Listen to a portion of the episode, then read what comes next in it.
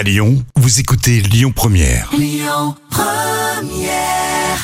Première, le livre de la semaine.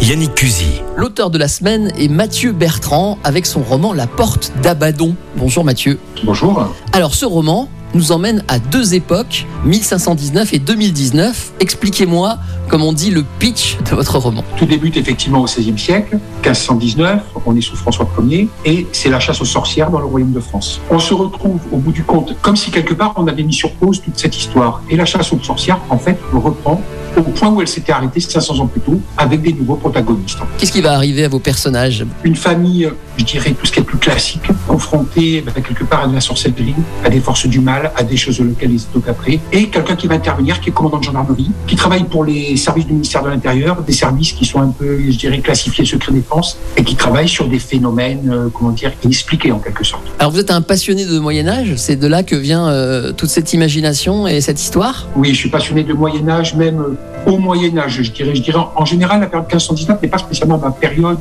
euh, de prédilection. Je suis plus entre l'an 800 et l'an 1300. C'est vraiment une période de passion d'histoire pour moi. hein. Mes deux premiers romans étaient dans cette période-là. Pour ceux qui connaissent pas la différence, c'est quoi le haut Moyen Âgeux par rapport euh, au reste? Disons que entre l'an 800 et l'an 1300, moi j'ai toute cette période euh, qui me passionne, notamment tout ce qui est euh, guerre quelque part de religion, mais guerre de religion de type cathare, de type croisade. C'est vraiment cette période-là.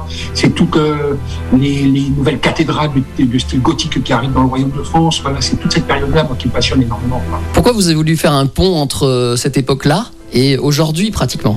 Eh ben, pour euh, lier un peu euh, l'histoire d'il y a plusieurs siècles avec notre époque actuelle. Mais tous les romans que j'ai faits, il y a toujours un lien, une histoire qui s'est passée dans des siècles précédents et une aventure qui se passe aujourd'hui en lien avec cette histoire précédente. Et alors apparemment ça vous amuse beaucoup les histoires de temporalité puisqu'il y a effectivement ces deux époques et en même temps votre livre c'est une course contre la montre. Tout à fait.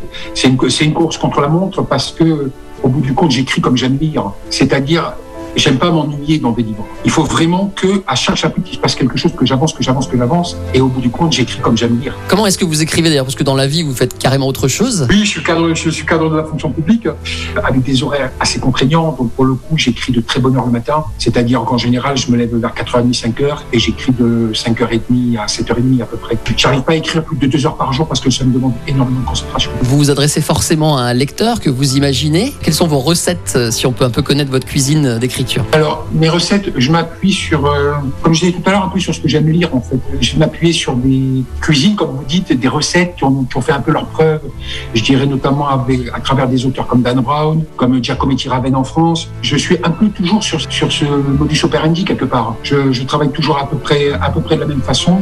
Et j'aime euh, surprendre le lecteur justement parce qu'il va se passer tout le temps quelque chose. Et c'est pour ça que souvent des lecteurs me disent, mais quand on prend le livre, on veut connaître la fin. On lâche pas le bouquin. Il y a beaucoup de lecteurs qui lisent les livres en deux, trois jours parce que justement, il n'y a pas de temps mort dans ce, dans mes romans, quoi. Vous êtes euh, dans la région de, de Troyes, en Champagne. Est-ce que vous utilisez votre cadre de vie pour vous inspirer pour vos scénarios, vos histoires? Alors, La Porte d'Abaddon, c'est un peu particulier, je dirais. Mais mes deux premiers romans, Les Émeraudes de Satan et Le Manuscrit des damnés, tous les endroits historiques qui sont cités sont des endroits réels, des endroits qui existent. C'est-à-dire que j'ai énormément de visites sur site, beaucoup de photos à faire, beaucoup, pour m'imprégner quelque part de tous, tous ces lieux, de tous ces sites historiques. Donc l'endroit où je suis apparaît dans mes romans automatiquement.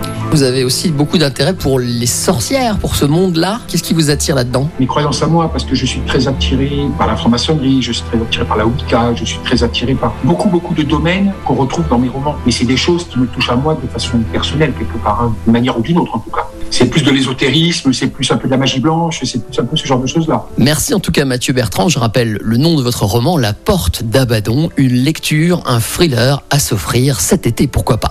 Bonne journée Merci à vous. C'était le livre de la semaine, Le plaisir de lire, avec M plus édition, maison d'édition lyonnaise. À retrouver en podcast sur lyonpremière.fr. Écoutez votre radio Lyon Première en direct sur l'application Lyon Première, lyonpremière.fr et bien sûr à Lyon sur 90.2 FM et en DAB+. Lyon Première